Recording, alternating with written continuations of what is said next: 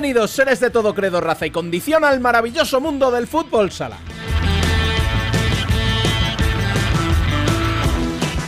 Terminó la temporada 19-20 en Europa con campeón español. El Barça venció 2-1 en la finalísima El Pozo Murcia y conquista su tercer título europeo tras los entorchados de 2012 y 2014. Por parte murciana, es el segundo subcampeonato tras el de 2008. Desde aquí nuestra más sincera enhorabuena para unos y nuestros ánimos para los otros.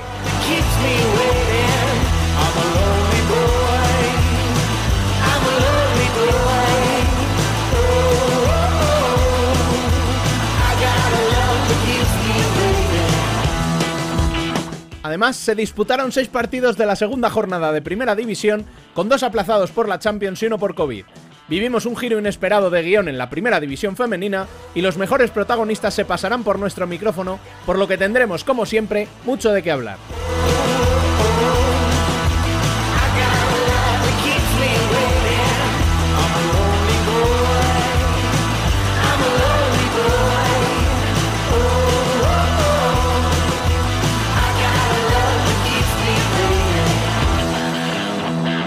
Recordad que podéis estar al día de cuanto suceda en el fútbol sala en nuestra web, futsalcorner.es, y seguirnos en Twitter, Facebook e Instagram, además de en nuestro canal de YouTube.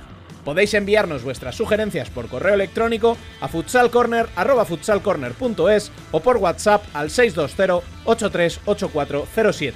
Arrancamos ya el cuarto programa de la segunda temporada.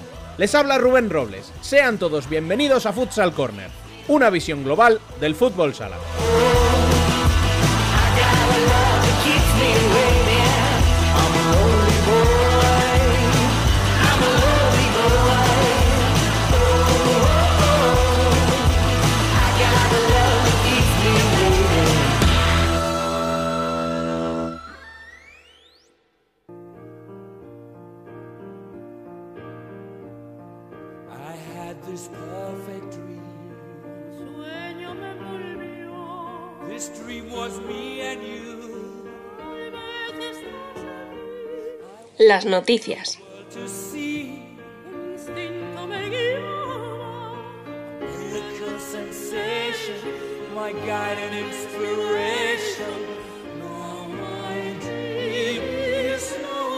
Coming true. En la primera final de Champions de la historia entre dos equipos de un mismo país, el Barça se impuso no sin sufrimiento por 2 a 1, aún el Pozo Murcia, que no le perdió la cara al encuentro en ningún momento. Los de Andreu Plaza se adelantaron muy pronto con goles de Ferrao y Aicardo, pero la escuadra de Diego Giustozzi apretó y se quedó a las puertas tras el gol de Leo Santana. Como decíamos en la intro, es el tercer título para los culés, que además les permitirá participar en la próxima edición, dejando fuera a Valdepeñas, que se queda con la miel en los labios tras la gran temporada pasada que realizaron.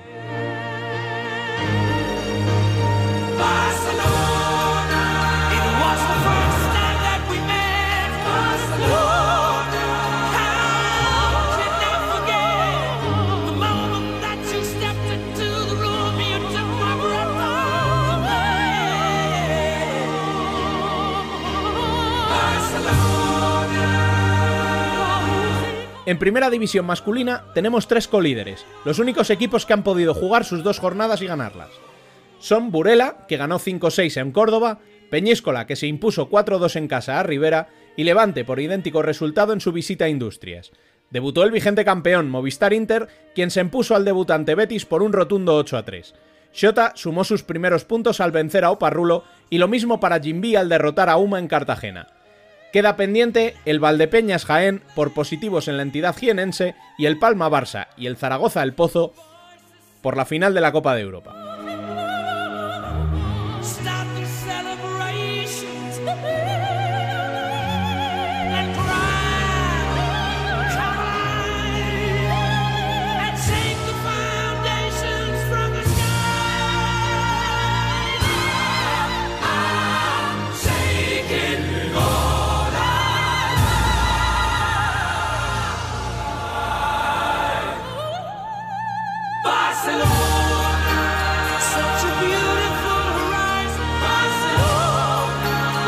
Tras el breve repaso a la actualidad, tenemos a Dani López recién llegado de Barcelona para contarnos toda la actualidad, porque si no me equivoco, hoy vamos a darle un giro a la entrevista. Lo primero, muy buenas, ¿y qué tal ese viaje a Barcelona? Muy buena, Rubén. Pues, pues muy cansado, la verdad. Cansado, pero muy contento, como siempre. Eh, la organización ha estado bastante bien dentro de todas las medidas de seguridad que exigía la UEFA. No tenemos zona mixta, con lo cual eh, la gente habrá echado en falta declaraciones de protagonistas. Las ruedas de prensa de los entrenadores eran telemáticas y ahí sí que era francamente mejorable. O sea, mm, leyeron muy pocas preguntas, no leyeron la de todos los medios. Además, bueno, hubo problemas porque con la triple traducción español, inglés y ruso se perdía mucho tiempo. Pero bueno, lo importante era que Futsal Corner pudo estar ahí, pudimos cubrir el evento, contar lo que pasó y eso es lo que importa realmente. Bueno, pues cuéntanos qué nos traes esta semana entonces. Pues mira, precisamente por esos problemas que hablábamos, de que no pudimos traer protagonistas de la Champions, había que intentar darle un giro. Así que lo que he hecho ha sido traeros tres extractos, tres mini entrevistas. Vamos a charlar, bueno, vamos a charlar, ya charlamos unos minutillos con Raúl Gómez, el crack del Partido Comunista, que se proclamó tercero de la Champions junto a Lin.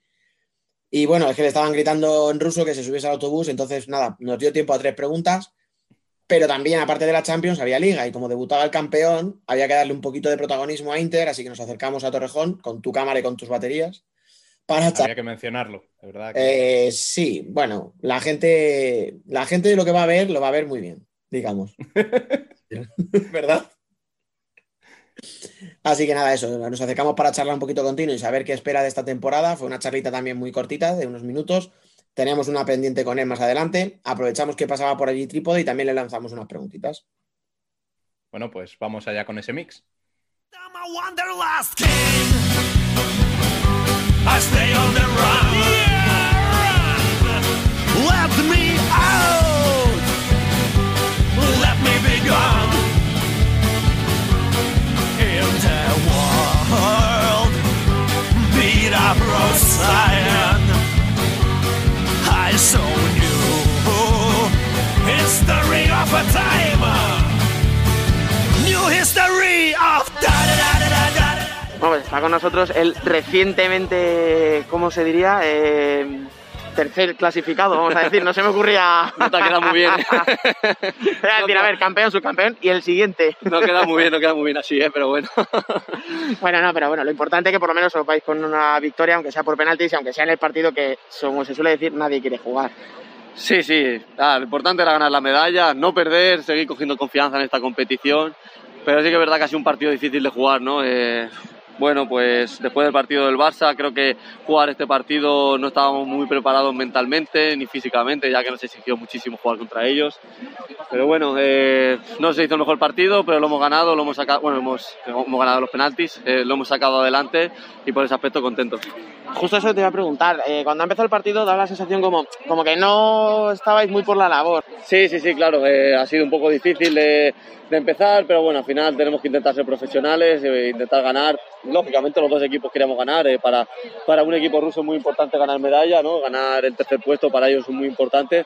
Y bueno, ha costado un poquito, pero eh, teníamos que ir entrando en el juego, teníamos que ir cogiendo eh, rodaje y bueno, pues al final hemos podido empatar en el último segundo casi, pero, pero bueno, bien. Y ya, eh, así muy rápido, eh, lo más importante quizá para vosotros es que esto es la Champions del año pasado, de la temporada anterior. Como campeones tenéis de la Superliga tenéis derecho a volver a participar, que va a ser apenas en dos meses, con lo cual, bueno, vais a tener otra oportunidad de revancha y ya tenéis experiencia. Entonces no sé si te ves, sé que es muy pronto para hablar ya de favoritos o no, pero bueno, supongo que todo esto os, os ayudará en la próxima. nuestra cabeza en cuanto perdimos contra el Barça, todos eh, estábamos ya preparándonos para la próxima Champions. Esa es una competición que, que nos hace muchísima ilusión. Creo que tenemos un equipazo. Eh, en Rusia lo hemos demostrado, creo que lo hemos demostrado ahora en Europa. Creo que los aficionados españoles lo han podido ver, el gran equipo que tenemos. Y nosotros, pues como te digo, ya estamos preparados para jugar la próxima Champions. Ojalá hacer un gran papel. Y bueno, eh, esta vez nos hemos llevado la medalla de bronce, pero ojalá poder llevarnos la, la medalla de oro, ¿no? La próxima edición. Y ya eh, la- este año, esta temporada, no sé cómo la valora, no sé si te hace más ilusión eso, la Champions, volver a intentarlo en la Superliga, no sé, ¿cómo la valoras? Pues un poco todo, o sea, todo más ilusión, el estar en un país diferente, en estar con este equipazo, que, que- que yo creo que, que, que tiene muy grandes jugadores, que estamos jugando bien, estamos disfrutando jugando, que es lo más importante, y un poquito todo, ¿no? Es lo que nos hace ilusión, lógicamente, pues intentar volver a ganar la Liga Rusa, seguir, eh, hacer un gran papel en la, en la Champions, y bueno, pues cada competición que nos venga, pues intentar hacerlo bien. Ahora a continuación vamos a grabar un debate eh, y nos van a caer palos a los que pronosticábamos una final rusa en la Champions. Eh, sin, sin ánimo ni de revanchismo ni nada de eso, pero ¿te gustaría un poco defender a ese aficionado español que ha visto los partidos de semifinales y ha dicho, pues no son para tanto estos rusos? Bueno, yo creo que, que a ver, Fiumen es verdad que ha llegado un poco justo de jugadores, ¿no? Venían con tres, cuatro bajas importantes, después aquí han llegado, positivo. han llegado a España, no han podido jugar otros tres, cuatro jugadores, claro, ellos se les veía que estaban fundidos físicamente. Nosotros, bueno, creo que hicimos un gran partido contra el Barça, creo que quedó demostrado el gran nivel de, de nuestro equipo, bueno, eh, se perdió en penaltis, pero ya te digo, creo que se un gran partido y la gente lo, lo pudo ver. Venga, pues nada, te dejo muchas gracias por estar con nosotros y mucha suerte para la temporada. Muy bien, gracias a vosotros. Está con nosotros el entrenador del equipo campeón de Liga. Eh, muy buenas. Muy buenas. ¿Hasta qué punto te trastoca la lesión de Pola, que era no solo el capitán, un jugador veterano dentro de una plantilla muy renovada? Bueno, es que como no me gusta mirar tanto a largo plazo, a, me- a- a corto plazo me trastoca porque es un jugador además que, que interpreta muy bien la presión al balón, que contagia esa agresividad en la defensa, aparte de eh, ya en los propios entrenamientos. Y a corto plazo, pues evidentemente es una baja importante, pero bueno, eh, creo que me interesa en este caso que la responsabilidad se reparta en, en todo, en todo el grupo. Llevas un año, pero entre eh, la pandemia, el parón, los playoffs express, todas las historias que ha habido eh, alrededor de lo que es el fútbol sala, ¿tienes la sensación de que llevas mucho más tiempo en realidad? Pues francamente no, porque ha sido un año un poco incompleto. Eh, nos han faltado ahí jornadas eh, de la segunda vuelta en el que se jugó, no sé, ya no recuerdo, pero aproximadamente un 70% de la temporada regular. El, el playoff fue eh, ese encapsulado, que fue muy cortito.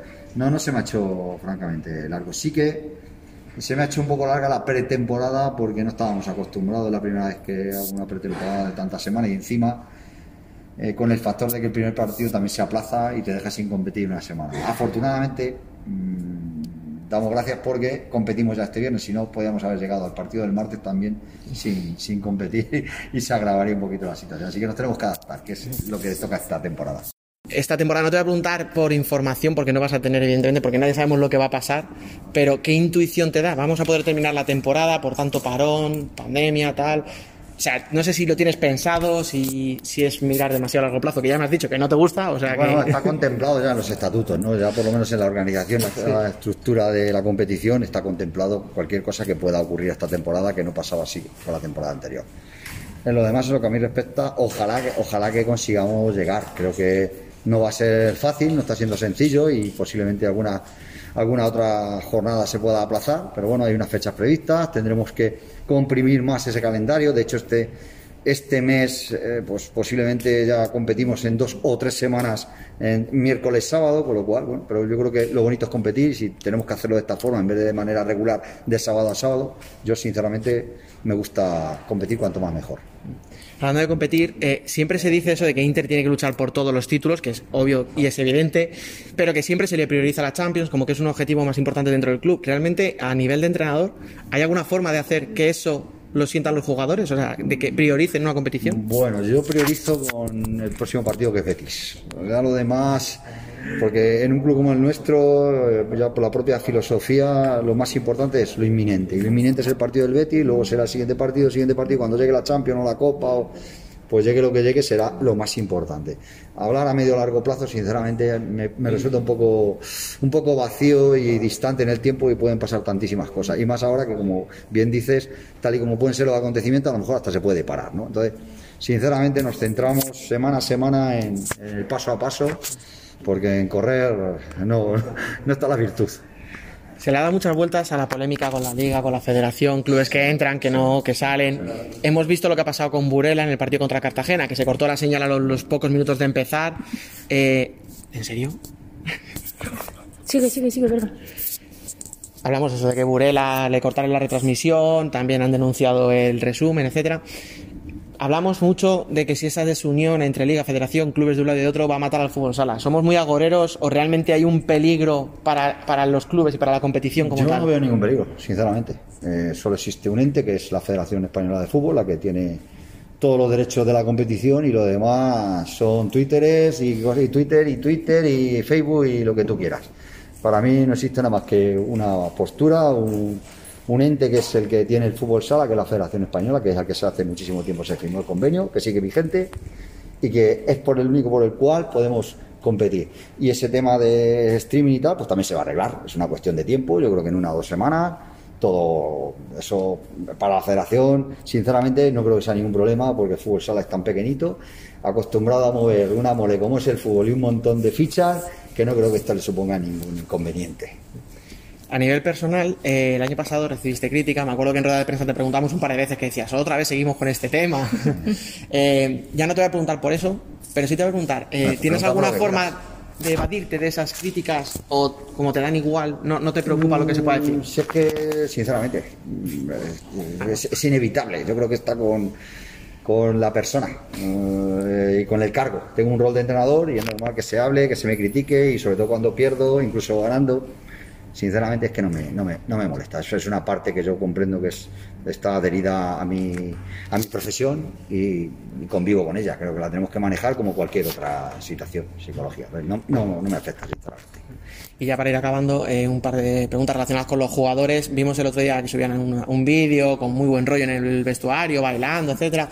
Ahora que encima con la pandemia todo lo que sea fuera del pabellón está prácticamente prohibido, tú eres un entrenador que le gusta eso, la convivencia, que si una barbacoa, tal, y no sé si eso te afecta al no poder prepararlo igual que un año normal. Bueno, yo soy un entrenador que basa su filosofía en la cohesión del grupo y todo lo que pueda favorecer el grupo, contando en que estamos en una situación especial, eh, me parece súper correcto. Eh, El vídeo me parece gracioso, simpático, muy bien preparado, con muy buenos actores, pero es una anecdótico. Eh, todo para mí es fundamental y la fuerza la tiene el grupo. Cuanto el grupo está más unido, más cohesionado, se pasan, sobre todo los mejores, los peores momentos se pasan mejor, es para lo que tenemos, tenemos que preparar siempre. Y ya para acabar, hablando de ese grupo que está cohesionado, que hay muy buen ambiente, ¿cómo han sido las incorporaciones? Eh, quiero decir, tanto a nivel de lo que es lo más estrictamente deportivo dentro de la cancha, como a nivel de ambiente. O sea, ¿es tan bueno todo como parece? Mm, a mí sí me lo parece y lo, sí, así lo percibo. Eh, además, eh, intento, si hay algo que no me cuadra, pues preguntar, intentar corregir, eh, bueno, pues ir ajustando la, la máquina. Creo que todavía es pronto para valorar ciertas cosas. Y luego tengo que ver a mi equipo en situaciones de dificultad, eh, con una derrota, con dos si se dan, esas situaciones que de verdad nos ponen a cada uno en nuestro sitio, nos enseñan nuestro verdadero yo, a nivel de juego, a nivel psicológico, personal, colectivo. Entonces, cuando vengan esos momentos, creo que sería justo valorar después de ellos, pero hasta ahora mismo, sinceramente, yo veo, estoy contento con la progresión individual y con la colectiva de todos. Por supuesto que estoy muy contento con la asociación que tienen. Eh, no paso mucho a su vestuario, francamente, no, no entro mucho y respeto mucho su, su esa in- in- intimidad, entre comillas, mm, pero eh, una vez que salen y les, les veo en la pista, sí que noto un ambiente, corrijo con tranquilidad, ellos se dejan corregir, aceptan todo, o sea, para mí muy, muy satisfecho y muy contento con, con ese aspecto. Muchas gracias. A vosotros. Está con nosotros una de las incorporaciones, la imagen de hecho del primer partido, eh, Lucas Trípode, muy buenas, ¿qué tal? Muy buenas, encantado. Eh, siempre se dice que, que cuando un jugador ficha por un equipo es porque el entrenador le ha pedido por lo que le ha visto, pero ¿hay algo que te haya pedido Tino distinto a lo que te venía pidiendo, por ejemplo, Pato en la última época de Rivera? No, al final cada entrenador y, y- cada club tiene su, estilo, su modelo y su librito. Yo intento adaptarme a lo que me- en este caso me pide Tino. No me pido nada diferente. Creo que si, todos los jugadores que llegamos a Inter teníamos una virtud y creo que lo más importante es explotarla. Eh, el entrenador lo sabe y en ese sentido estamos tranquilos. De esa llegada a Inter que tú que, comentas, eh, no sé si esa si- presión que siempre se dice, ¿no? que supone llegar a un club como Inter, la has notado y en qué la has notado más. Bueno, no sé si, si se nota, pero eh, la realidad es que es un club muy grande eh, y la, oportunidad de, ganar todo título que se presente, la verdad que se siente, eso sí. Eh, no sé si lo llamaría presión, pero bueno, la, la obligación de competir por todos los títulos se nota. Se supone que en teoría tú ibas a quedarte un añito más en Rivera, luego la salida de Gadella adelantó tu marcha. No sé cómo viviste esa, esa incertidumbre, esos días de parece que me voy, parece que me quedo. Bueno, junto con, con la, con la cuarentena, porque yo todavía estaba en Tudela y eh, mi, mi trabajo yo ya lo tenía hecho, yo dependía un poco de, de esa situación, yo estaba tranquilo. Eh, obviamente uno siempre quiere saber dónde va a estar, pero no es algo que me correspondía a mí, así que estoy muy feliz hoy de estar acá. Y ahora, a nivel individual, ¿qué, qué objetivos te marcas para esta temporada? Bueno, a nivel individual, eh, intentar ayudar al equipo lo máximo posible, intentar aportar lo mío, lo que me trajo hasta acá eh, y todo lo que sea ayudar al equipo, bienvenido. Y ya para ir acabando, eh, has llegado a un vestuario en el que estamos viendo que hay muy buen ambiente, eh, a pesar de que hay muchos jugadores nuevos, no sé, ¿cómo, cómo valoras a tus compañeros, tanto los nuevos como los que ya estaban aquí? No, la verdad que los chicos que estaban nos abrieron la puerta del vestuario 10 puntos, eh, los que llegamos la verdad que nos sentimos muy parte del grupo rápido, se ve que hay buen ambiente, la verdad que hay un grupo sano y que yo creo que eso es muy importante. Muchas gracias. Tenía de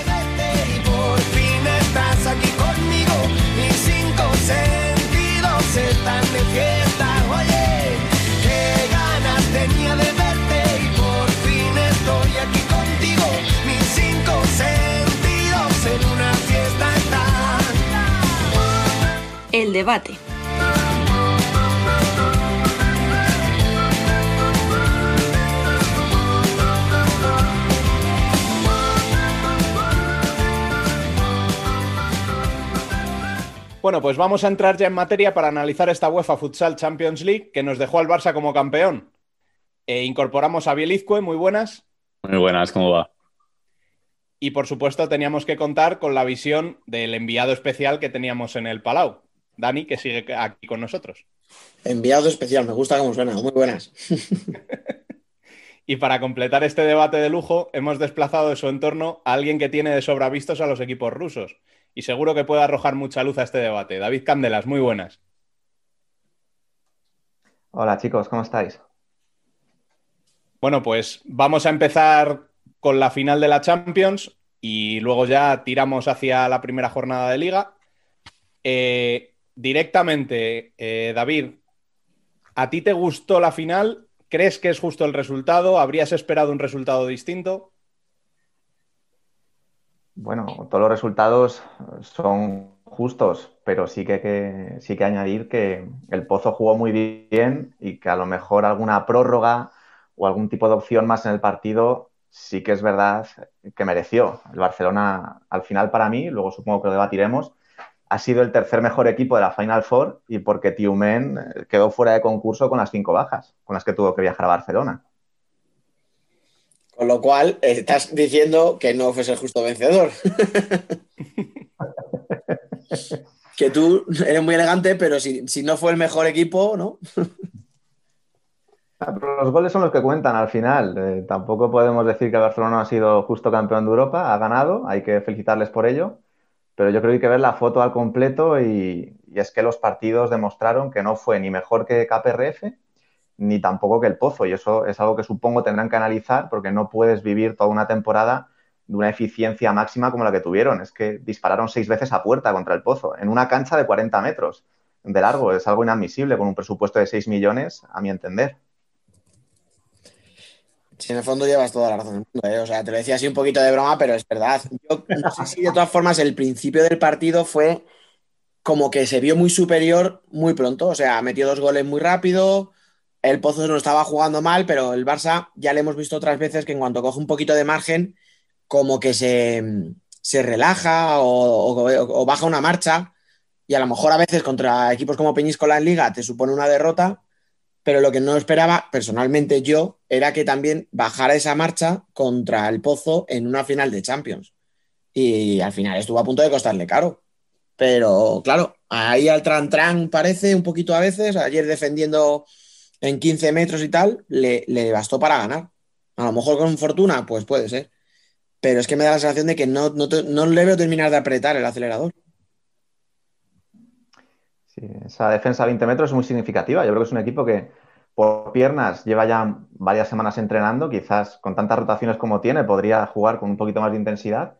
Y han sido muy conservadores, porque hablamos de que tienen al mejor jugador del mundo, que es Ferrao, pero ¿cuántos balones tuvo Ferrao en la final? Eh, Es que yo tampoco le recuerdo ser incisivo cuando es alguien tan determinante en una cancha. No sé, yo he visto a Andreu Plaza y, a su tándem Miguel Andrés muy, muy conservadores en esta Final Four, que contra el Partido Comunista hicieron lo mismo. En cuanto se pusieron por delante dos goles, recularon un poquito pensando en el resultado, le dieron toda la iniciativa al rival y han sufrido en ambos encuentros. Eh, Yo Para, mí, yo siempre lo digo que con todo el presupuesto que tienen, es lícito jugar así, han ganado, pero hay que tener un poquito más de exigencia porque con esa plantilla, si juegas a defender en 20 metros, una vez marcas uno o dos goles de diferencia, te puede ocurrir un peñíscola, como tú bien has dicho hace unos instantes.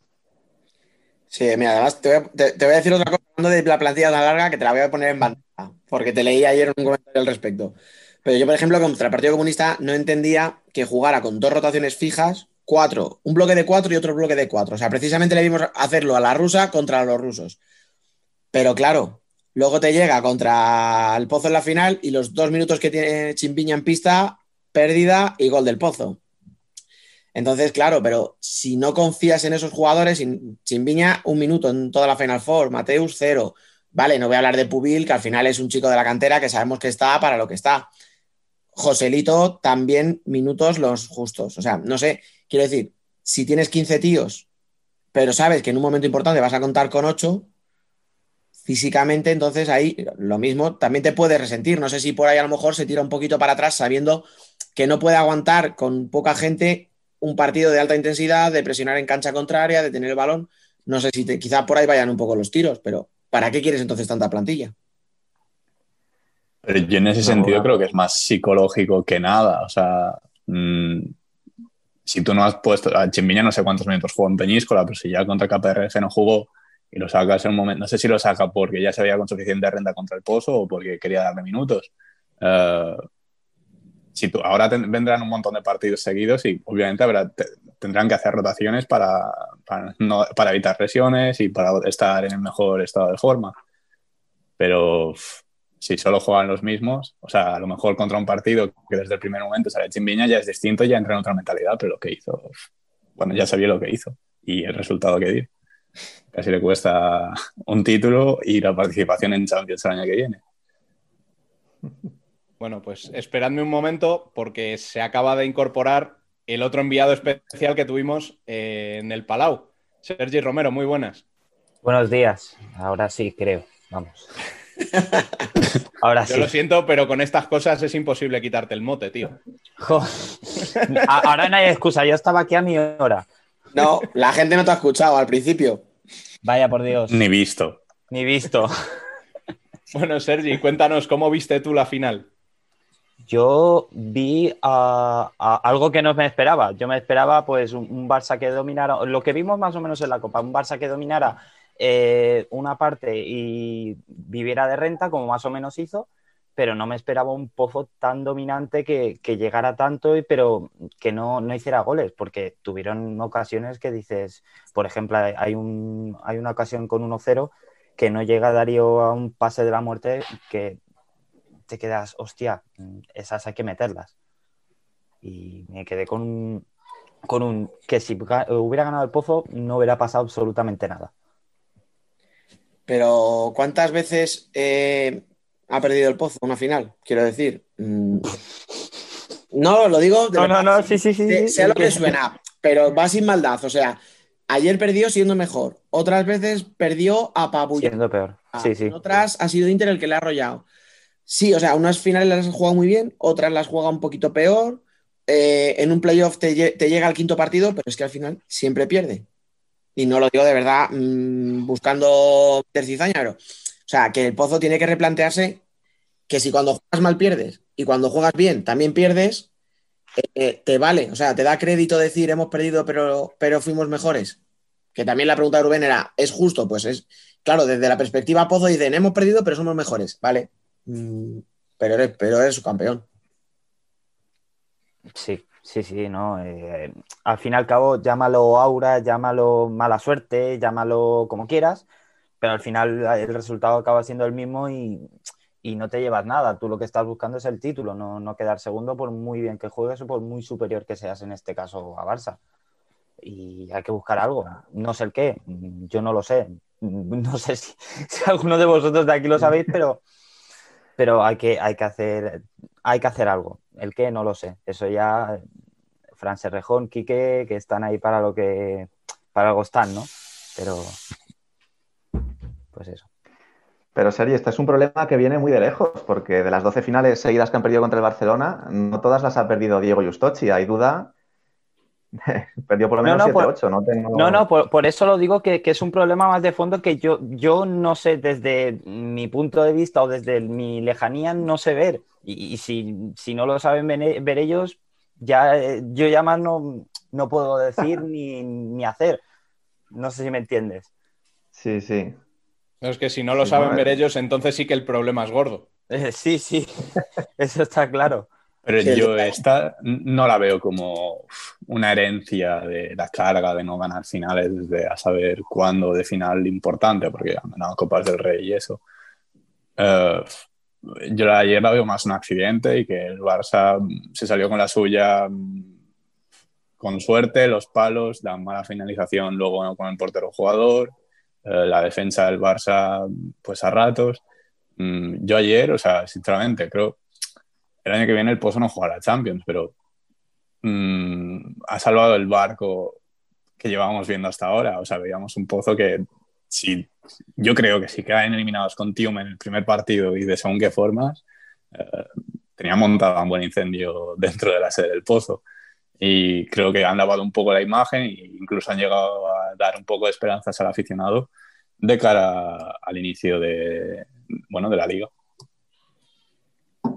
Es que siendo verdad, o pudiendo ser verdad lo que tú dices, eh, si el aficionado del Pozo se conforma con lavar la imagen y perder un título y no entrar en Champions el año que viene, mm, malo será que se conforme con eso. Y decía David otra cosa, no, son, no todas las finales ha perdido Diego. Y efectivamente, yo aquí esto sí le he criticado por, por los últimos partidos o por las últimas meses, vamos a decir, en el Pozo, pero es verdad. Y no solo no ha perdido todo Giustosi o duda, es que ha habido pozos que han perdido contra Barça con ocho canteranos. Ayer perdió con un quinteto formado por brasileños de inicio. Eh, ha perdido cuando tenía fichajes. O sea, es lo que os decía, la mística, o no sé cómo llamarlo, del pozo contra Barça, que son 12 consecutivas, con un entrenador, con otro, jugando bien, jugando mal, con cantera, con cheque. Es, lo que decía yo, el, el aura especial o llámalo X de que no se sabe por qué, pero siempre eh, el resultado acaba siendo el mismo. Bueno, y lanzaba Dani durante el partido una pregunta que os reitero ahora a vosotros. ¿Os gusta que se enfrenten dos equipos de un mismo país en una final europea? Sí y no. En plan, ojo, ojo lo que voy a decir. Eh, no, no, eh, es que voy por donde Dani. Sí, porque siempre es bonito mm, ver que tu, el fútbol sala de, de lo que es tu, tu país reina en lo que es el, a nivel europeo, pero a nivel de, de espectador, de que me estoy comiendo estos partidos, entre comillas, cada dos por tres, no me gusta, no me gusta verlo otra vez. Por eso de ahí mi sí, hostia, estamos dominando. No, este partido ya lo tengo más visto que, que un TVO. Bueno, ¿cuántos pozos Barça hemos tenido en el último año? Natural. Por eso mismo. Bueno, con pandemia vale que ha habido cuatro meses de parón, pero Pero sí. o sea, que hubo ocho el año pasado. Pero como ese yo creo que ninguno, ¿eh? O sea, el escenario también creo que es importante. Sí, sí, por- e, pero por eso, por eso digo que en plan es una final eh, europea, tal, el escenario es distinto, pero al fin y al cabo eh, la historia es la misma, es Barça, Pozo. Vale.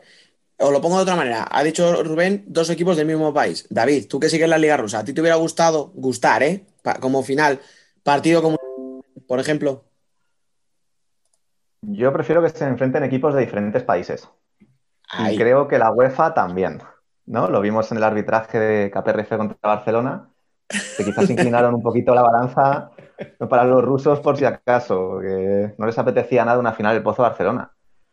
Ahora, eh, con la participación de dos equipos por país, va a ser más probable que estas finales ocurran, porque antes solo había dos equipos cuando uno era campeón de Europa y otro ganaba la liga. Si no, vamos, hace 10, 15 años, eh, probablemente habría sido la final eh, Inter el Pozo pues, muchísimas más veces, que si nunca se ha producido. Claro, es que también lo han di- o sea, hemos, y hemos sacado pecho con eso de la primera final europea entre dos equipos del mismo país, españoles. Pero claro, ¿cuánto hace que entran dos equipos de un mismo país? ¿Tres años? ¿Cuatro? Como mucho? No, no, pregunto, no más, ¿no? Yo creo que esta fue la primera. Así de memoria. Con, con dos Un participantes. par de ellas mínimo. Eh, se- eh, Zaragoza seguro, Pero a lo mejor porque Sí, pero Zaragoza No, sí. Fue porque ganó Inter, la anterior. No, pero también había ganado la liga. Ostras. La que fue pues ahora- campeón. Sí, puede ser, Puede puede ser. Puede ser. Vale, como mucho, tres años. Claro. Sí, ponle tres. Hemos dado un margen, quiero decir, que no es una cosa que llevemos 30 años viviéndolo como para sacar pecho de la primera vez que dos equipos. Hombre, pues sí, claro, pero es que llevamos tres años nada más. Así, es lo que tú dices, David. Yo estoy seguro que Inter, Pozo, Playas, a principios de siglo, si hubieran ido dos, nos habríamos comido unas cuantas finales así. Y a mí personalmente, ya lo dije, no me, no me gusta, pero no me gustan dos españoles, no me gustan dos rusos. Y por lo que tú dices, pues a UEFA, por lo que se ve, pues tampoco le convencía mucho, ¿no? Hombre, al final la cuota de mercado de esa final baja. O sea, tú tienes dos equipos que se están enfrentando más o menos de continuo y al final a la gente lo que le gusta es ver campeón al de su país. Entonces se sigue más la final en ese país, pero yo creo que en el resto de países de Europa como que importa lo justo, ¿no? Pues Sí, pero no solo en fútbol sala, en fútbol tampoco les gusta. Esas finales Madrid-Atleti o Bayern-Borussia-Dortmund, yo estoy convencido que, que ellos habrían firmado otra. El Madrid-Atleti a lo mejor una, vale, hace gracia, pero ya Dos tan que se ¿no? repitiera estoy seguro No. de que a la UEFA no le habría gustado. Escucha, hay que reconocer que este año, cuando antes del sorteo, más de un mal pensado, entre los que me incluyo yo, estábamos pensando de que el sorteo era eh, el Pozo Barça y Tiumen contra Comunista. O sea, porque otros años había pasado con Inter y con Barça, que siempre les tocaba enfrentarse en semifinales. Y la única vez que no, que si no me equivoco, fue en Almaty, cayeron los dos. ¿No? El año que gana Sporting, me parece. Sí, el anterior. Sí. Claro, sí, o sea, eso, Sporting le gana a Barça, ¿no? Y Kairat le gana a Inter o al revés. No, No, creo- Sporting. Sporting, Sporting le gana, a Inter. Por ti gana Inter, sí. Mm. Por eso. Bueno, eh, vamos a hablar un poco de Valdepeñas, que fueron los que se quedaron ahí un poco compuestos y sin Champions para el año que viene. Después de todos estos meses de ilusión, ¿ahora qué? ¿Qué viernes tuvieron que pasar? Biel, ¿cómo lo ves? ¿Tú cómo crees que puede afectar esto a Valdepeñas?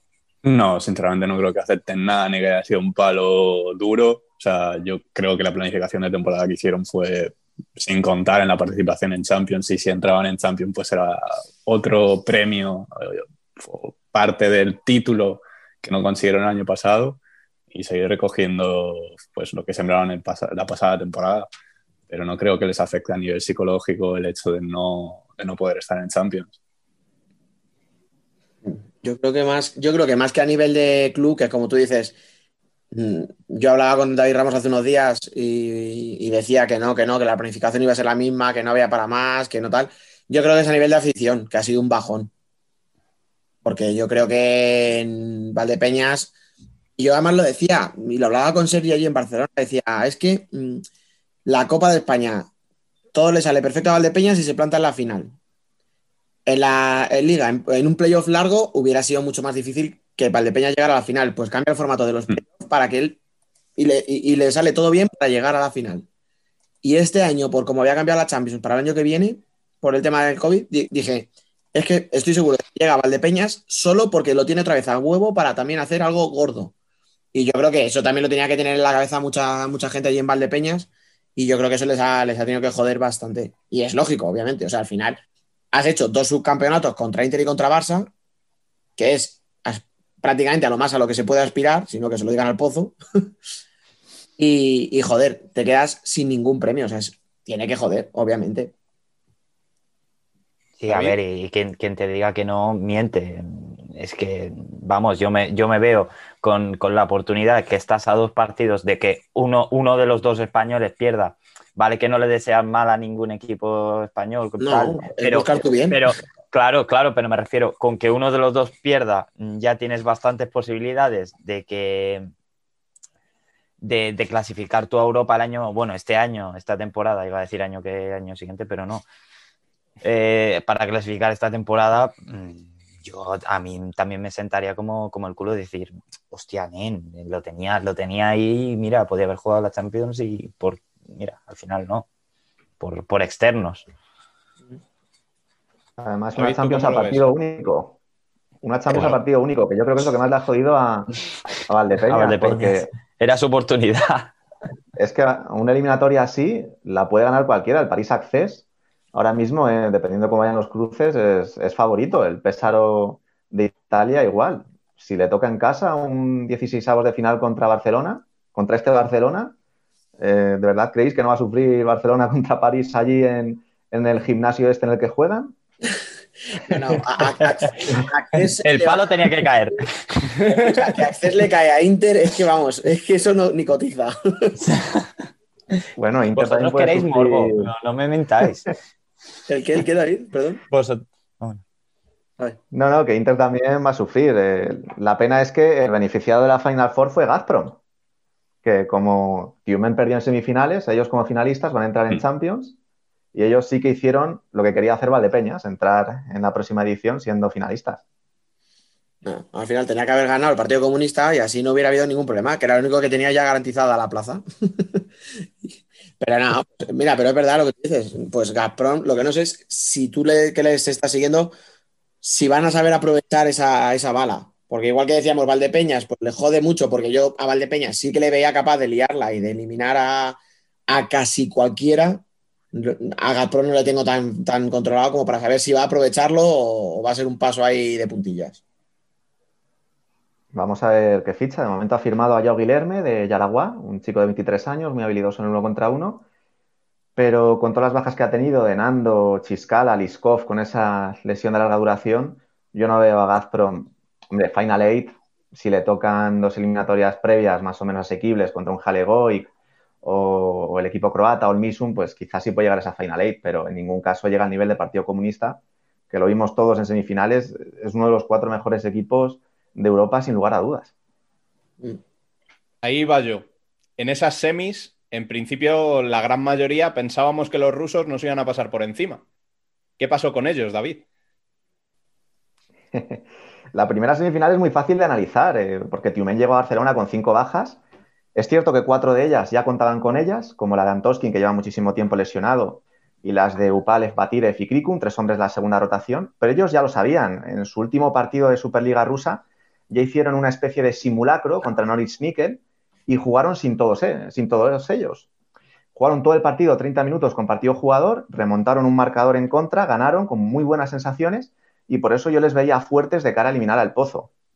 ¿Qué ocurrió? Que también se cayó por el camino Denis Nevedrov, que es un jugador joven que ha subido el filial Nikolai Ivanov, que estaba siendo pieza clave en esa primera rotación en la línea ofensiva con Bruno Taffi y sin él se les cayó el castillo de naipes, porque tuvo que entrar Boliña en esa primera rotación, que hizo un partido lamentable, Boliña un jugador además que desde que ha llegado a Tiumen ha aportado prácticamente nada, porque es un jugador con un absentismo laboral tremendo, que se lesiona cada dos por tres, que en ataque no aporta casi nada y en defensa es un agujero, y a partir de ahí llegaron todos los problemas para Tiumen, como visteis, ¿no? Que más allá de Milovanov, Abramovich y Bruno Taffi, el cuarto que estaba en pista siempre chirriaba un poco.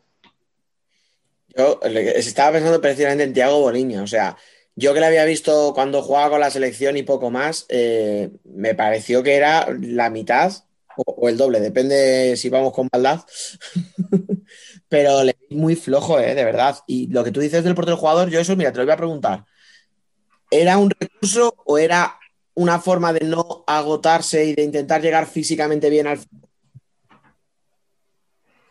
Era su única opción porque no tenían segunda rotación y no tenían armas. Eh, por ejemplo, Batirev, que es, su pivot en esa segunda unidad, tiene mucho uno contra uno, es un jugador muy individualista y siempre te puede hacer un big play que te desencadene el partido. Krikun es muy bueno al contraataque. Les faltaba medio equipo literalmente y, como bien dices tú, estaban obligados a jugar un ritmo un poco más lento de lo que les habría gustado, porque solo tenían cuatro o cinco jugadores de nivel o que les dieran cierta seguridad. Y ahí el portero jugador, cuando además tienes un especialista como Leo Bugiel, es prácticamente tu única alternativa. ¿Qué pasa? Que también el Pozo defiende muy bien esa situación y Diego Justochi sabía desde hace semanas que esa iba a ser la principal carta de su rival, con lo cual fueron a las semifinales con la lección muy bien aprendida. Y en la otra semi, ¿dónde viste la clave? La otra semi yo creo que cayó del lado del Barcelona por ese error de Nando. eh, un jugador que ha sido fichado expresamente para esta Final Four, eh, con el objetivo claro de ganarla, y un jugador de su categoría y su experiencia, meter ese pase cruzado sobre la pierna fuerte de Esquerdiña, es decir, ni siquiera tuvo en cuenta la lateralidad de su defensor. Perdió un balón ahí en- a 10 metros de su portería que le cayó franco a Sergio Lozano y el Búfalo, claro, si le viene un balón botando de frente con la portería abierta, es que te la va a reventar. A partir de ese momento, detrás del marcador, vimos a KPRF muy, muy desquiciado. Niyazov y Asadov, sus dos mejores jugadores rusos, mm, son jugadores que tienen un cierto problema de mentalidad. Se va muy rápido el partido. No sé si os fijasteis que Niyazov estaba negando constantemente con la cabeza, no me puedo creer lo que está pasando, eh, ¿qué hacemos? No me sale nada. Pero ese último gol de Rómulo, a falta de un segundo para el descanso, les volvió a meter en el partido y ahí llegaron los problemas para el Barcelona que fueron, yo diría que toda la segunda parte inferiores, pero el gol de Esquerdiña les salvó un poquito. Si KPRF llega a ponerse por delante, 2-3, estoy seguro de que los rusos habrían entrado en la final. Yo estoy un poco contigo, sobre todo porque yo a Niyazov sí que me- es un tío que me gusta mucho y me he fijado un poquito más en él. No le he visto como tú tanto, pero yo esperaba más de él y no sé lo que tú dices, seguramente pues porque es muy frío, porque se, se- se salió del partido, pero yo esperaba más de él y, y no lo vi. Y además vi muchas imprecisiones, como si los jugadores estuvieran muy nerviosos. O sea, no sé, o sea, me sorprendió porque yo estaba convencido de que llegaban muy mentalizados y a lo mejor fue por porque también encajaron pronto al final, por lo que tú dices, ganando. Pero me dio la sensación como que ese partido, gente como Lozano y Esquerdiña, lo han jugado mil millones de veces y ellos no. Y yo creo que eso al final les pudo pesar. No sé, A su primera participación en Champions.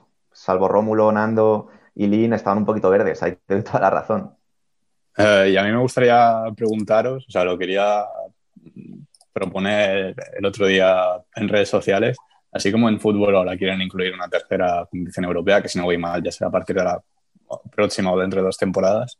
Em, ¿Cómo veríais que si eh, se añadiera una, por ejemplo, una Europa League a nivel fútbol sala o incluso, o incluso de, devolver em, volver a aquella recopa que había antes, el ganador de la Copa de España o incluso, no sé si la Copa del Rey, em, pues eso, para tener más participantes o de diferentes competiciones, que igual este año Valdepeñas le hubiera gustado poder disfrutar alguna de ellas.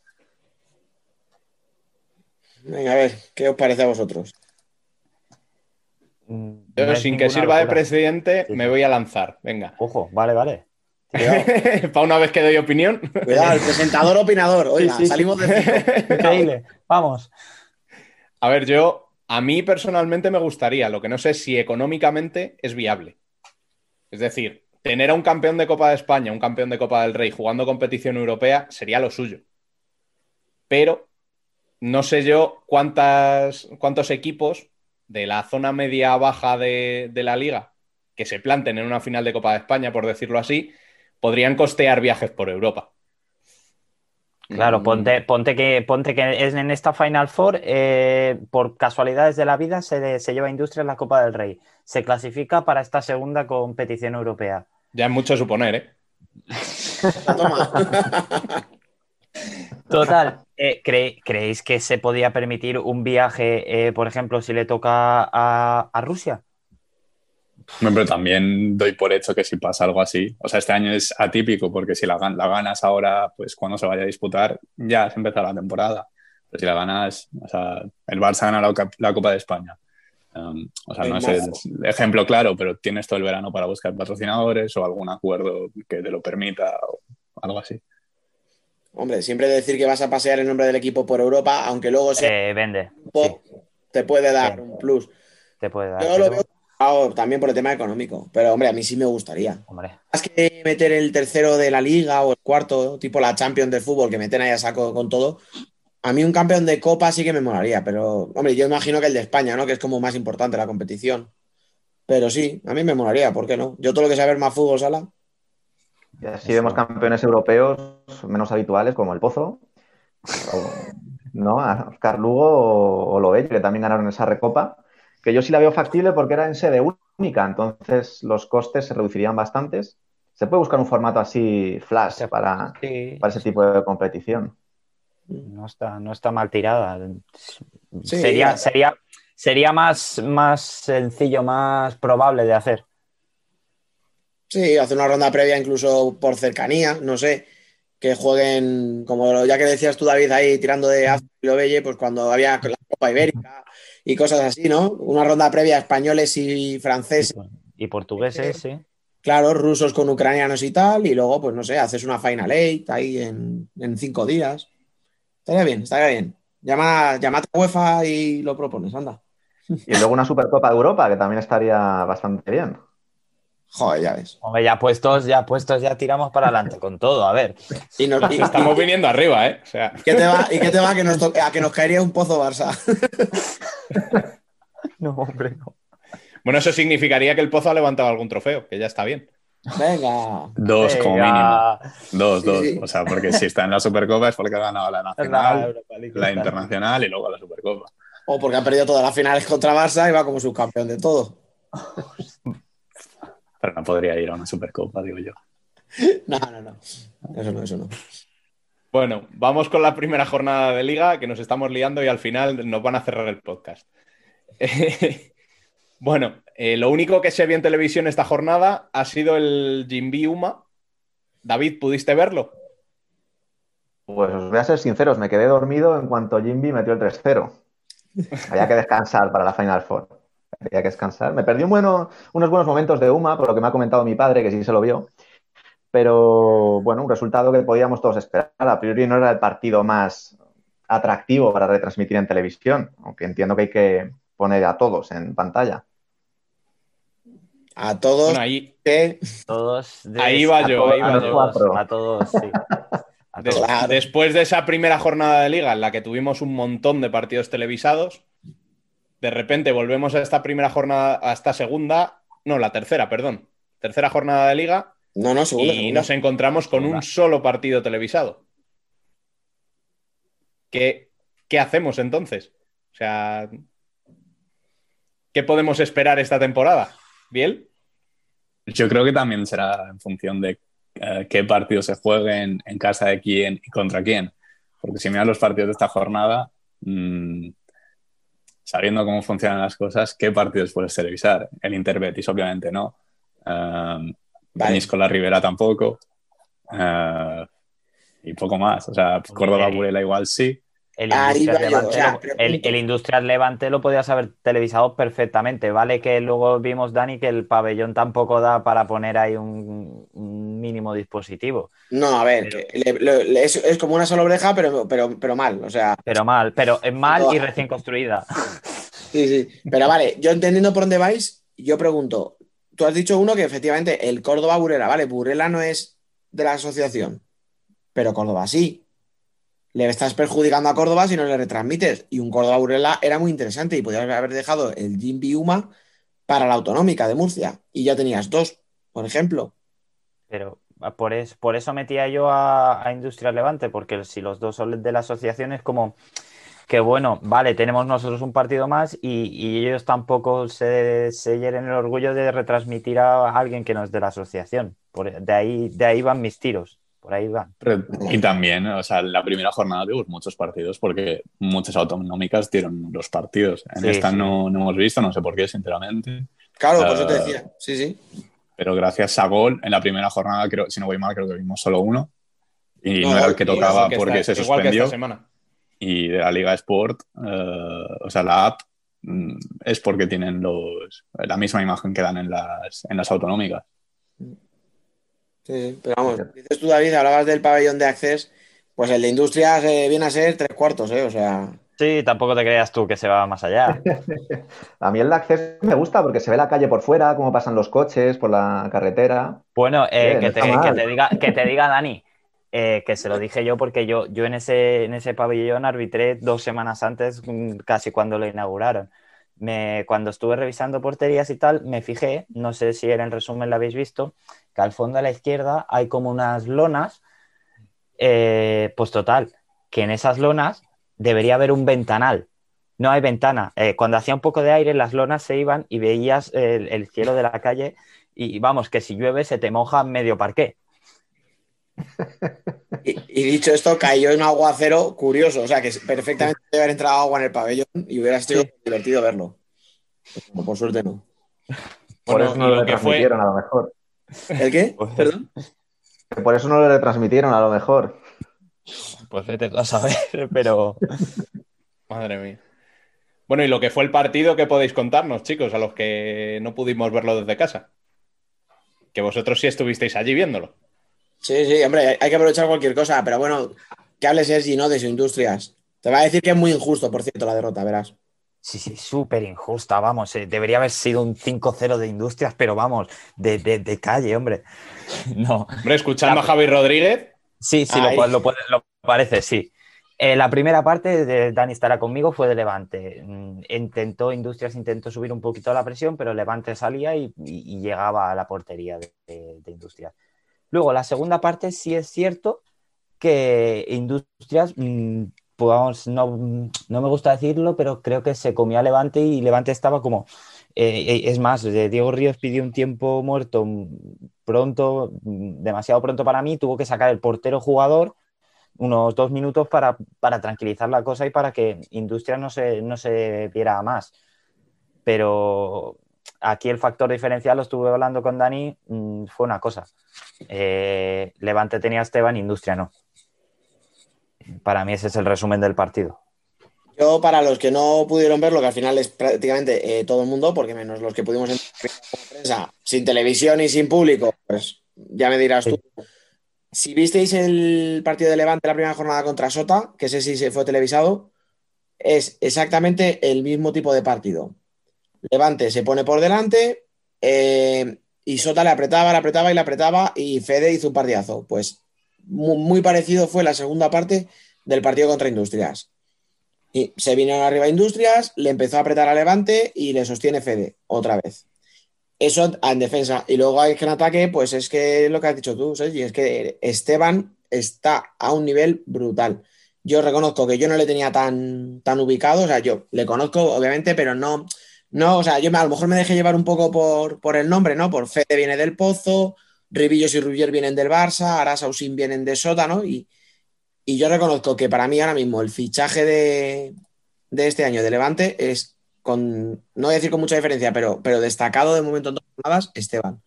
De verdad, cuando vaya un partido y se le pueda ver, fijaros porque está en un nivel brutal.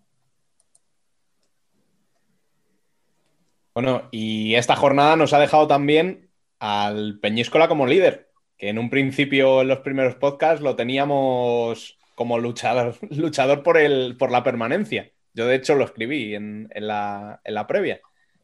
Eh, ¿Os sorprende? ¿No os sorprende? Vamos, supongo que sí, ¿no? Sí, David, ¿tú cómo, que sí. cómo estás viendo a Peñíscola este año? Me sorprendió mucho contra Barcelona y creo que están aprovechando esa, esa ola ahora mismo de confianza.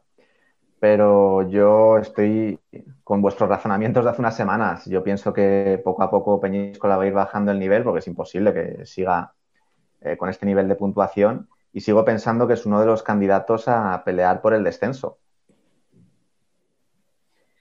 Yo es que mm, decía lo mismo que tú la semana pasada después del partido en el decía, bueno, un accidente, tanto un accidente por parte de Barça como un accidente por parte de Peñíscola. Pero claro, ya van dos de dos, ya, mm, ya no sé qué decir, ¿eh? O sea, Yo, yo estoy con David un poco, en plan, y más, y más contando que esta liga va a ser partido cada tres días, que es más o menos lo que dijo Maxi en rueda de prensa, que mm, es que no te va a dar tiempo y tienes que tener una plantilla muy larga para poder soportar un partido cada tres días. Y ahora va, mm, ojo, eh, Peñíscola está- estará intentando sacar todos los puntos que pueda con esta ola de confianza, que es más o menos lo que le pasó a Industrias a, final de año antes de- del, eh, del COVID, que pilló la racha de que no le ganaba a nadie, que venía Valdepeñas y le hacía lo que quería, mm, venía Inter y no le ganaba. Y ahora más o menos mm, Peñíscola parece que está cogiendo esa racha de, mm, Buah, nos lo estamos creyendo, somos los mejores, pero en esta temporada que se va a hacer muy larga para muchos, a ver hasta dónde aguantan. Yo es que mm, efectivamente dices, bueno, yo, o- yo pensaba que Peñíscola iba a estar abajo. Ahora ya, por sus dos buenos partidos, me están haciendo dudar. Pero mira, Sergi, David, vosotros que no, no estuvisteis en el primer debate donde Marcos Angulo nos metió la caña con que dijéramos nuestros candidatos al descenso. pero no en plan, o sea, de verdad, simplemente por, por ver otro punto de vista, porque es que me cuesta mucho, o sea, eso lo decía Sergi en Barcelona. Diga quien diga que va a bajar, ahora mismo tengo la sensación de que lo estoy diciendo un poco a voleo, o sea, de, bueno, pues voy a decir tres nombres y si acierto va a ser de suerte, porque es que de verdad mm, no veo a nadie Y candidato. ya no solo eso. Uma, Además, aparte, esta- además, esta temporada tienes que sumarle el hecho de que em, habrá partidos muy comprimidos y además, si hay positivos, o sea, hay equipos que aún no han disputado un solo partido. O sea, Claro. esa gestión, eh, no poder usar las rachas o intentar prolongarlas lo máximo posible, que a lo mejor si es al contrario, si es un equipo que lleva una mala racha, igual le viene bien estar una semana de parón. Pero es complicado y, mm, hacer un- una porra de cómo quedarán las cosas porque lo veo el año más complicado de toda la vida. Y además creo que habrá sorpresas y gordas. Como el Betis. Sí, sí, sí, sí. sí. No lo quería decir, pero. Sí, estamos generando una corriente todos, yo creo, como que Betis se nos ha caído un poco el mito, ¿verdad? De lo que pensábamos que podía ser a, a lo que nos parece ahora, ¿verdad? Pero también fue así su mercado. Um, también parecía que eh, iban a ser como lo que ha hecho Levante o Cartagena y al final se han quedado como un poco a medio paso. No sé, pero vamos, el partido que han jugado ha sido contra Inter. O sea, entraba dentro de las previsiones que pudieran perder ese partido, ¿no? Sí, Pero también de afectado tanto. Por el coronavirus también, ¿no? Hay que ser un poco justos con ellos, que han tenido que parar dos veces. Pero sus sensaciones en la Copa Andalucía mm, fueron justitas, aun teniendo en cuenta que no pudieron jugar prácticamente ningún amistoso antes. Sí, pero al final es eso que llevas perdido de preparación y a la que tú ahora pierdas tres partidos seguidos, porque bueno, puede entrar en la lógica, porque no, no has tenido una pretemporada normal, eh, te pones en cero puntos en tres jornadas y equipos como Peñíscola, que son de tu liga, mm, les tienes ya a seis puntos o a nueve puntos, que es un mundo.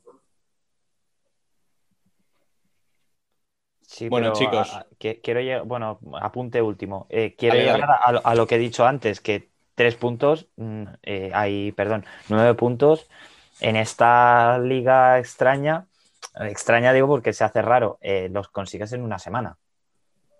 En una, en una buena racha de que te plantaste, eh, en esta liga lo- los consigues en una semana. Pero Y equipos que puedes no ganar nueve puntos en una Eh, semana, que eso también puede ser duro. por eso, por eso, en plan que mm, eh, Escucha, sí y- son un mundo y más, y más en la parte baja, Pero, pero que este, este año tampoco lo veo tan, tan, tan mundo.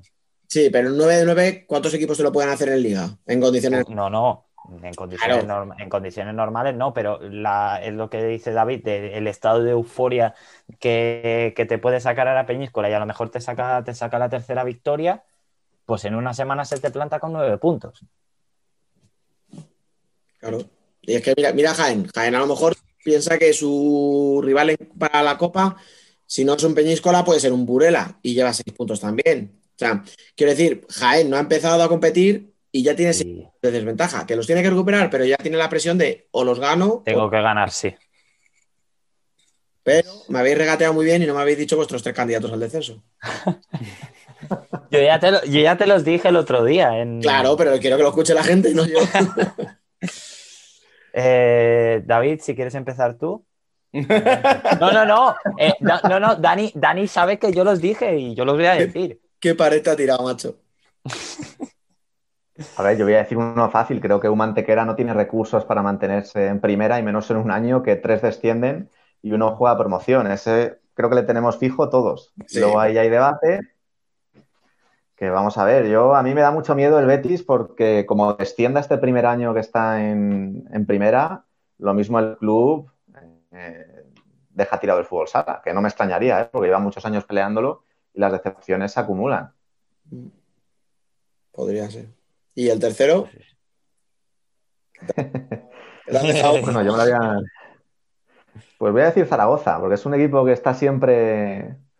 Siempre rinde menos de lo que se le presupone. Además, es un equipo que debería tener buenos patrocinadores, una mejor confección de plantilla y siempre falla un poco esas expectativas que todos tenemos con ellos. Quizás este año se mete en playoff, quizás este año esté entre los ocho mejores, pero no arrancan. Y otro equipo que no se está mencionando es Oparrulo. Oparrulo, como Adri se lesione un no te digo más que un par de meses, mm, va fuera. Porque es que las posibilidades de puntuar de Opárulo sin Adri mm, son poquísimas. No por nada, sino porque el equipo está confeccionado en torno suya y en cuanto te falta ese eje, es muy difícil que las cosas funcionen. No, totalmente. Sin Adri y encima de tus dos cierres, uno eh, se pierde 13 partidos y el otro viene de una lesión prácticamente de toda la temporada, sí podría ser. Y sin Chemi, Es- que fue si el acierto. año pasado. Claro, por eso. O sea, si acierto, yo creo que va a ser de casualidad. Porque ya se ha demostrado que no tengo ni puñetera idea. Yo dije Peñíscola y mira lo que está haciendo. ¿verdad? Así que, Bueno, tú dijiste que final rusa, por, por tanto. Bueno, Claro, una- también Eso lo dijimos muchos, debo decir. Gracias. Además, Da- David, podemos decirlo. ¿Por qué te, pedí que entraras en el debate hoy? Bueno, para restregarme, ¿no? Lo de la final rusa, yo creo. No, al revés, al revés. Para que defendieras a los rusos. No, hombre, no. Sí, hombre, es broma, es broma. Había que defender nuestra posición antes de la Final Four, claro. Ahí, ahí. Digo, es que dije, nos van a dar palo lo de los rusos. Sin ir más lejos, Nano, con todo lo que le queremos, el por culo que ha dado durante todo el fin de semana con que él dijo final española clara. Y bueno, clara no la veo, porque ha sido uno por penaltis y el otro por la mínima, un equipo con cinco bajas, pero Pero final española. sí, sí, eso es verdad. Pero sí, sí, había que defender un poquito el orgullo, coño. Que, que no dijimos los rusos por decir, ¿verdad? Que había, había motivos. Bueno, pero no os desviéis del tema que Sergi ha saltado. Venga, Eh, no, no, a ver, eh, primero el que tenemos todos claro, Uma, duele, pero es así. Eh, el segundo, Oparrulo. Oparrulo creo que es, es- que estamos a, a- vamos a casi, casi a lo mismo, que si no está Adri, pues el año pasado, si no llega a estar Adri y, no, y hay COVID, y no hay COVID, perdón, están en segunda este año. Y el tercero, Córdoba. Córdoba, me- no sé, la sensación que me da es que tiene una plantilla muy plana, que na- me- han, han intentado cubrir un poco la, la portería, que para mí, si tienes un buen portero, casi es medio equipo, pero tienen una plantilla muy plana y, y les va a costar mucho. Es la sensación que me daba el año pasado y la sensación que me da este. El año pasado comenzaron muy bien y casi que vivi- vivieron de renta, como aquel que dice, Mm. pero este año les va a costar, o es la sensación que me da. Da- David, ¿te la pongo al segundo palo? Eh, yo sé lo que me vais a preguntar. El nivel de Saura, al igual, al igual que el de Peñíscola, es irreal. O sea, está jugando muy bien en pretemporada. Eh, vamos, parece Zlatan Ibrahimovic, que dentro de nada va a hablar en tercera pe- persona eh, de la confianza que tiene. Pero yo no veo a Saura metiendo 35 goles, como está promediando en pretemporada. Es que es imposible. Eso te iba a decir. Yo es que cuando me- no, ahora ya, sin coña, lo he dicho un poco aposta por la broma con lo de Saura y pero yo se lo dije a Sergi cuando me dijo lo de Córdoba. Digo, oye, digo, con Prieto a buen nivel y si Saura mantiene, ya sin bromas, el nivel goleador, no lo que tú dices, no una media de dos goles por partido, pero con que salga a un gol o a 0,7 por partido, un tío que te haga 25 goles con un buen portero, yo creo que tienes media salvación hecha. El problema no es su ataque, es su defensa, que encaja muchísimos goles y así es muy difícil puntuar, porque el partido que le ganaron a Valdepeñas eh, lo ganaron porque Saura entró en un estado zen que dudo que se vuelva a repetir. ¿Cuántos goles marcó? ¿Cuatro o cinco seguidos? Una de las mayores exhibiciones individuales de, Sí. que la- de las que hemos visto en los últimos tiempos. Es- Eso no se puede repetir de forma continuada en temporada regular. Yo creo que también en ese sentido influye eh, que su entrenador es Josán ya han estado juntos mucho tiempo eh, en el segundo equipo del Pozo. No sé hasta cuándo podrá prolongar eso, eh, pero ojalá que sea así. Y a, todo esto, que lo hemos pasado bastante por alto, eh, Josan eh, es muy buen entrenador, lo demostró todos los años que estuvo en segunda, en segunda con el filial del Pozo, pero tampoco puedes hacer milagros, ¿eh? Así es como yo lo veo, cuidado. Que a lo mejor Es un me- debutante en primera, ¿eh? O sea, todo- Sí, sí. Dicho eh, que que Josan es- es un, un tío muy válido, pero al final es un debutante también como entrenador. Que recordemos que el año pasado le fichan, echan a Maca y, y justo se suspende la liga.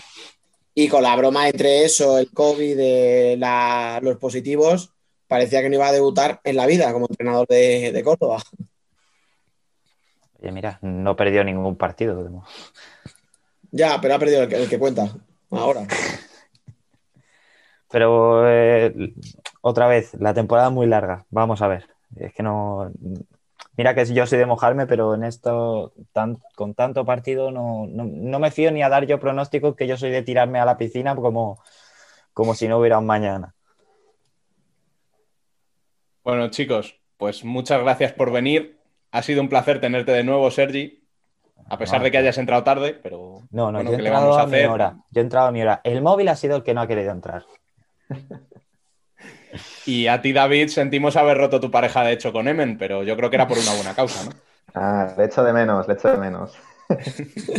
Nada, muchas gracias por invitarme al debate. Bueno, a ti, Dani, te decimos adiós por hoy. No, Sí, sí, no te sí, quedas sí. a ninguna otra sección. No, esta semana yo ya he tenido bastante. eh, Ve- ves a dormir. por voy favor. a hibernar tres días Sí. y ya volveré para dentro de una semana. Y a ti, Biel, te oímos un ratito en la columna. Perfecto.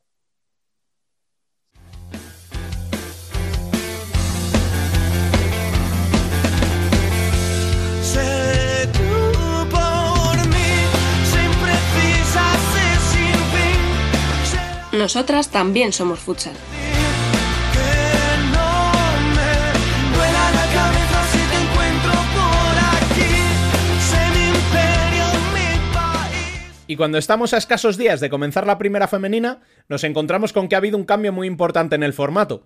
Finalmente, la máxima categoría se dividirá en dos subgrupos, no por proximidad geográfica como se esperaba, sino por el nivel de sus competientes. Para hablar de esto y mucho más, están como siempre Alba Herrero y Fran Caque. Muy buenas a ambos y el micro, como ya sabéis, para los que saben, así que todo vuestro. Hola, buenas tardes. Venga, buena Rubén. Pues sí, como bien has dicho antes, el jueves la federación modificó el formato de la primera división. Así que os voy a contar brevemente cómo ha quedado. La competición va a comenzar el 17, una semana más tarde de lo que se había planeado, y contará con dos subgrupos, como tú bien has dicho, ambos formados por nueve equipos. En el subgrupo A se van a encuadrar Leganés, Futsi, Pollo, Ciudad de Asburgas, Ourense, Amarele, Peñas Plugels, Teldeportivo y Roldán. En el subgrupo B, Burela, Sala Zaragoza, Intersala, Rayo Majadahonda, Móstoles, Saló Calacant, Universidad de Alicante, Torreblanca Melilla y Alcorcón. La primera fase se va a jugar como un torneo regular, eh, a ida y vuelta, y los puntos y los coeficientes se van a arrastrar a la siguiente fase.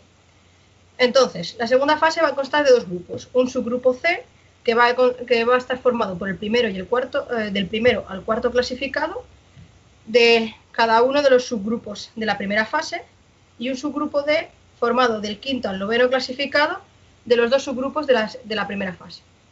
Esta segunda fase regular eh, también se va a jugar a ida y vuelta, lo que pasa es que cada equipo se va a enfrentar a aquellos que no se haya enfrentado. Es decir, que los de su grupo A solo se van a poder enfrentar con los del subgrupo B, no se van a poder enfrentar juntos. Creo que me he explicado bien.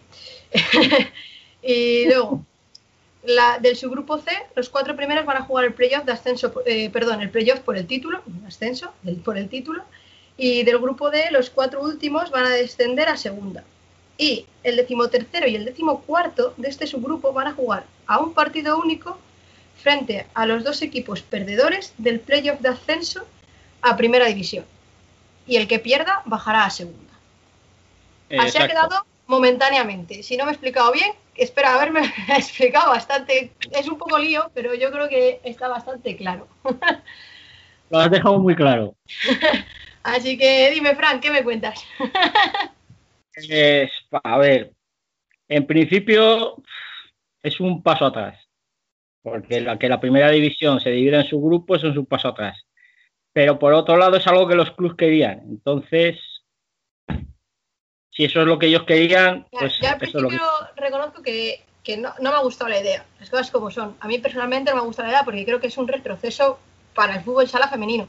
Pero si detrás de están los grupos que quieren este formato porque creen que es mejor para ellos, es respetable 100%, tal y como, la- como estamos, de dinero, de, de problemas de salud. Entiendo perfectamente su postura, ob- obviamente. Pero sí que es cierto que creo que, que a nivel futbolístico de visualización es un paso atrás. Sí, es un paso atrás. Que es O sea, lo que hablábamos el otro día, que lo primero que necesitamos es no dar ese paso atrás que ha sido necesario porque necesita una base, que era lo que estábamos hablando. Que al final, Es que es eso, es que si la, e- si la primera división, que es la élite, en teoría, ya se tiene que dividir en sus grupos, pues es un quieras o no. Ya verás, dime chicos a ver si dos grupos. Imposible. es que no, pero es que es impensable.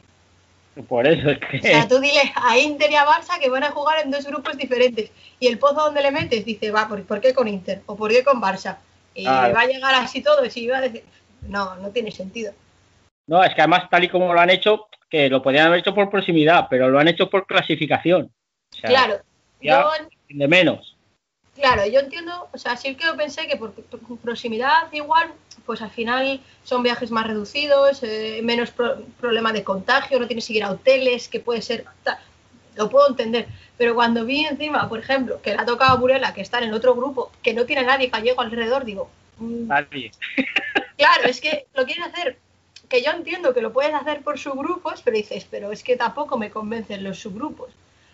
Porque sea más igualada la clasificación, no sé, pregúntale a, a Torreblanca Melilla a ver si está de acuerdo con que va a ser más igualada. O al Cidade, que las. Es que. mm, No sé. Es que la- además, si miras el grupo A, es para que se peguen de tortas. Sí, sí, es que. O sea, al Cidade le han hecho un. Al Cidade y al Telde. Bueno, y al Telde, claro, que se me había. Y, Amarele. Bueno, ayer estuve viendo Burela Amarele y me gustó mucho Amarele, ¿eh? Plantó cara. Yo creo que al final le faltó físico. Mm. Les faltó que se notaba que Burela está un pasito por encima, pero jugó muy bien y plantó cara muy bien. A mí me gustó mucho. Sí, es lo que hemos estado hablando estas semanas atrás, que Amarele había fichado bien. Sí, sí, sí, sí. Me faltó verles ahí, al final no salieron de cinco, que tenían ganas ahí, pero bueno, entiendo que al- igual no lo habían preparado y tal, y decisión totalmente correcta. Pero sí, sí, Eso, en el grupo que les han metido, es que claro. en el grupo de la muerte, como quien dice. Es que luego, yo lo he estado, ahora que lo he estado pensando, eh, aquellos que queden del quinto al noveno bajan al Mm. siguiente subgrupo, pero es que son 10, y luego la segunda fase, los cuatro últimos bajan, y luego los otros dos se están peleando. Sí, sí, sí. Entonces, Ya, solo se libran cuatro del segundo grupo. solo se libran cuatro, sí. Vaya locura. Sí, no, yo creo que Telde, Cidade y Amarele no van a estar muy, muy No. a favor. Y Leganés no creo que tampoco, porque también el año pasado sufrió al final. Pero claro, No, te meten con, sí, con pollo, con Roldán y con Orense. Y con Futsi. Es que- y, con, y con Peñas Plugues, que se ha reforzado muy bien también. Es que, claro, no sé, yo creo que es complicado. Va a ser muy Y complicado. luego, si mira lo de la proximidad, Burela no tiene a nadie al lado. Claro, o sea, sí. tiene que siempre. Bueno, como Burela tiene, tiene dinero, me van a matar, pero como Burela tiene dinero, habrán pensado la federación, pues que se muevan. Eh, Pero vaya, le, le toca viajar y todo. es una locura. Es una No, locura. No sé, yo ya digo que no, no lo veo. Sigo sin verlo. No me convence. Entiendo que lo hayan pedido los clubs y, oye, totalmente Oye, respetable, pero para aficionado y aquellos que queremos que esto vaya para adelante, no, no es un paso para adelante, es para atrás. Por lo que comentó Morenín en, en Twitter, los clubes lo habían pedido. Entonces ellos ya, desde antes de que saliera el calendario, el primero, ya habían dicho que querían... que grupo. querían su grupo. Mm. Claro, porque igual no tienen una, eso que hablábamos, que no tienen una base, un dinero, una base, un patrocinador fuerte, que es lo que comentábamos el otro día, para Sí. poder permitirse. Claro, es que es normal que no puedan jugar entre semana. Es que es una No, locura no. jugar entre semana. Es que es imposible. O sea, imposible. Dice, el único que se lo puede permitir por ahora es Burela. Claro, si no se profesionalizan los equipos, no puedes jugar entre semana. Y si no hay dinero, no se puede profesionalizar. Claro. Y si no se profesionalizan, no hay dinero. Y, y así entramos. Eh, Además es que es lo que un comentario, no sé si era de él o de Castro, que estuvo comentando con nosotros, Sí, y los equipos no quieren, tampoco, tampoco se puede. Entre que los que no pueden y los que no quieren, exacto. es que es complicado. Es, un, es un momento muy complicado, pero sí que es cierto que nah, no, no lo veo. Que, por ejemplo, Fulsi, Orense, son equipos que dices, bueno, hasta Sala Zaragoza, que, que prácticamente es profesional, Sí. pueden hacerlo, pero Sí. no quieren darte paso. Claro, eso también es cierto. Entonces, si no hay más equipos que den el paso, si solo está Burela, el resto de equipos dirá, bueno, pues no es necesario. Mm. Y, y claro, luego pasa pues esto. Los grupos y, y venga, y la liga para atrás. Y, espérate, porque viendo cómo están las cosas, claro, dice, no, sé- no me acuerdo qué fecha ponía de fin de la primera fase, pero Sí. si hay, tiene que haber equipos aplazados, eh, partidos aplazados, espérate que se pueda jugar una segunda fase de forma normal o, o a ver, Eh, que se han cambiado la eh, el formato a, diez- a una semana de empezar, no me quiero imaginar lo que pueden hacer. O sea, yo ya, hasta Es que que- no lo vea, comentando Morení, porque ellos propusieron, los clubes propusieron este formato, o que quitara la Copa del Rey, también. que se quedara la Copa de antes, la de 8, pero ¿La de ocho? se, se quitara la Copa del Rey, pero la federación no quiso. Bueno, no voy a opinar. Pues yo creo que es, es peor. Porque claro, es lo que comentaba él, si quitas la Copa del Rey, tienes fechas por si hay algún aplazamiento, por si pasa Claro. cualquier cosa. ¿Y no pero, es más importante la liga que la Copa del Rey? Ahí, la Copa lanzo pregunta. Jugando la Copa, Supercopa, que, que vienes arrastrando de la temporada pasada. Claro. Que No no hay hay. días. No hay no. Y encima jugar entre semana, pues los clubes dijeron mejor esto. Sí, sí, sí, está, está claro. Es que lo, lo que comentábamos hace unos podcasts, que, que jugar entre semana. A ver cómo iban muchos equipos, que no pueden. Burela, lo único que puede hacer es Burela. Pues, pues llegaría Burela al- a, cualquier cancha y diría, ah, pues no se juega. Bueno, pues nos volvemos. Eh, es la cuestión, además es lo que también comentábamos en Twitter el otro día. Si hubiera un sponsor, que yo creo que a la federación costaría nada, nada conseguir un sponsor para la liga femenina. No, es de las poco- es de las pocas ligas de primera división femenina de varios deportes que no tienen sponsor, ¿eh? Porque balonmano tiene, eh, Eh. fútbol tiene, si no me equivoco, voleibol también tiene. No También. sé, creo que es el momento de darle un sponsor a- al futsal femenino y más viendo la de éxitos que tiene, a nivel deportivo de clubes como de selecciones. Somos las actuales campeonas de, Euro- de Europa, ahí, las- ahí lo dejo. ¿Qué es eso? Si yo creo que si les pusieran un sponsor, pues ya sería más sencillo. Ya. Aparte de lo que ha dado la federación, que viene muy bien los 8 millones que, que va a dar, Sí, sí. pero claro, yo creo que esos 500.000 euros a muchos clubes les salva la temporada. Sí, Pero claro, necesitan otro empujón. Sí, Aparte y de que, sea más, y que sea más visible. Por ejemplo, eh, la de fútbol cada vez es mucho más visible porque eh, Iberdrola la verdad es que está haciendo un trabajo de visibilidad del fútbol femenino. Pues igual con un sponsor pasa lo mismo, ¿sabes? Que le dé más visibilidad. No, y aparte, por ejemplo, una cosa buena que tiene el femenino son que se ven casi todos los partidos, cosa que en el masculino no. Ya. Ahí lo dejamos también. Bueno, eso es otro de sí cantar. que es pero- cierto que cada, aunque sea por parte de los clubs o de las televisiones regionales, se ven un montón de, mucho más que masculino. ¿Qué más? Yo de la temporada pasada vi más femenino que masculino. Mm, Yo también. Porque en la app y gol no ves nada al final. Ya, bueno, y la app cuando funcionaba, pues bien, y si no, pues nada. Sí, sí. Pero Así vamos que- a ver, porque empieza ya la semana que viene. A ver, Ya, yo, a ver, a ver qué tal va. ver. Porque encima esa es otra, hay un equipo que descansa en el grupo A cada semana.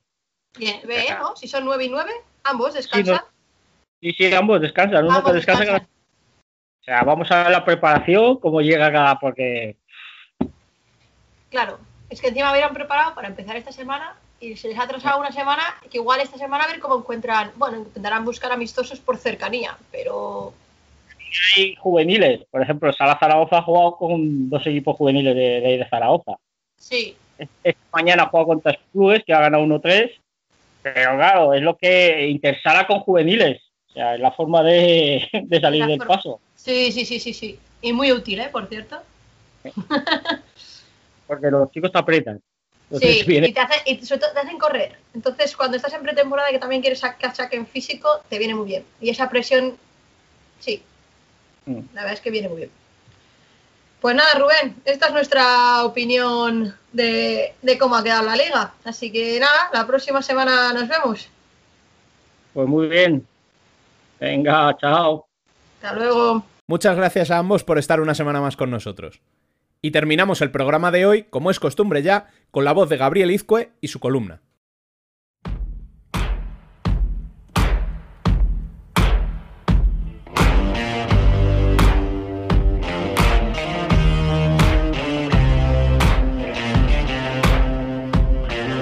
La columna.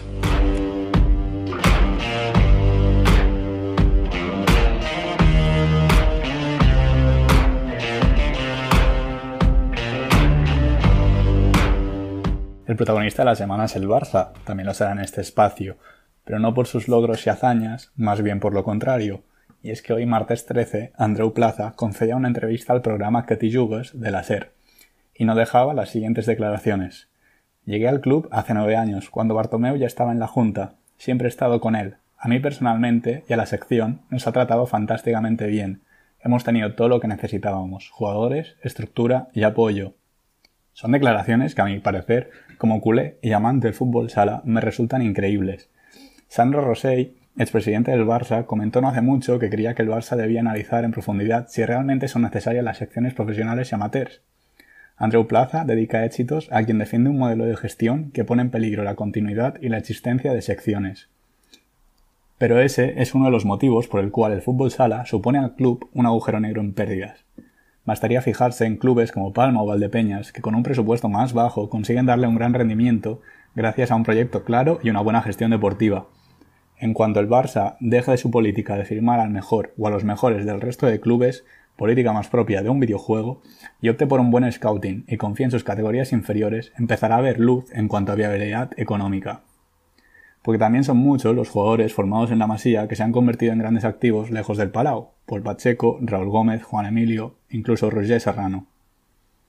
Andreu continuaba con Quiero dedicar la Copa de Europa al presidente porque siempre nos ha seguido y ayudado. ¿Qué problema hay con eso? Se lo merece. No entiendo por qué tantas críticas. Supongo que hay mucho aprovechado. Ya no es solo dedicarle el título a alguien que pone en riesgo tu trabajo, es dedicárselo a una junta directiva que pasará a la historia del Barça por sus vergüenzas extradeportivas. En 2014 admitieron delitos contra la hacienda pública, por los cuales el club pagó una multa, manchando así los limpios antecedentes de la entidad. Ahora toca sumarle el famoso Barçagate, mediante el cual se acusa a Bartomeu de contratar a una empresa para difamar a varios jugadores en las redes sociales y además proteger su imagen como presidente del Barcelona. Este último hecho, junto a los malos resultados en el primer equipo, motivaron la recogida de firmas para llevar a cabo una moción de censura contra el actual presidente. Andreu Plaza sigue. Aquí todos chuleamos de barcelonismo. Ni a mí ni a nadie de la sección nos han dicho nada ninguno de los candidatos o de los que han llevado a cabo la moción de censura. Ninguno de ellos nos ha felicitado. Hechos que son completamente falsos. Los tres principales candidatos, Víctor Font, Toni Freixa y Jordi Farré, felicitaron al club y mostraron su orgullo por tener un club multideportivo que compita por competiciones como la Champions. Todo esto mientras el bono Andreu se justificaba diciendo que sus palabras no se trataban de ningún acto político y que siempre estará agradecido con que le eligieran como entrenador ante las dificultades. Se atreve incluso a sacar pecho y decir que les ha demostrado que no se equivocaron. Curioso cuando estamos hablando de un entrenador más acostumbrado a poner la venda antes que la herida y con el presupuesto más alto de toda Europa solo ha logrado una liga, dos copas de España y una Champions en tres años. Como diría él mismo, supongo que hay mucho aprovechado.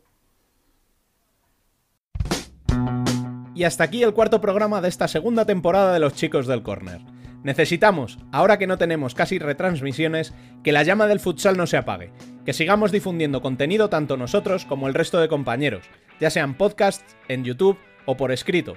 Así que por favor seguidles a todos los que se desplazan continuamente a eventos como esta Final Four. A Neus y Carla de La Pelota No Se Mancha, a David de la celebración del 99, a José y su canal de YouTube, y a todas las cuentas que nos informan cada día por Twitter.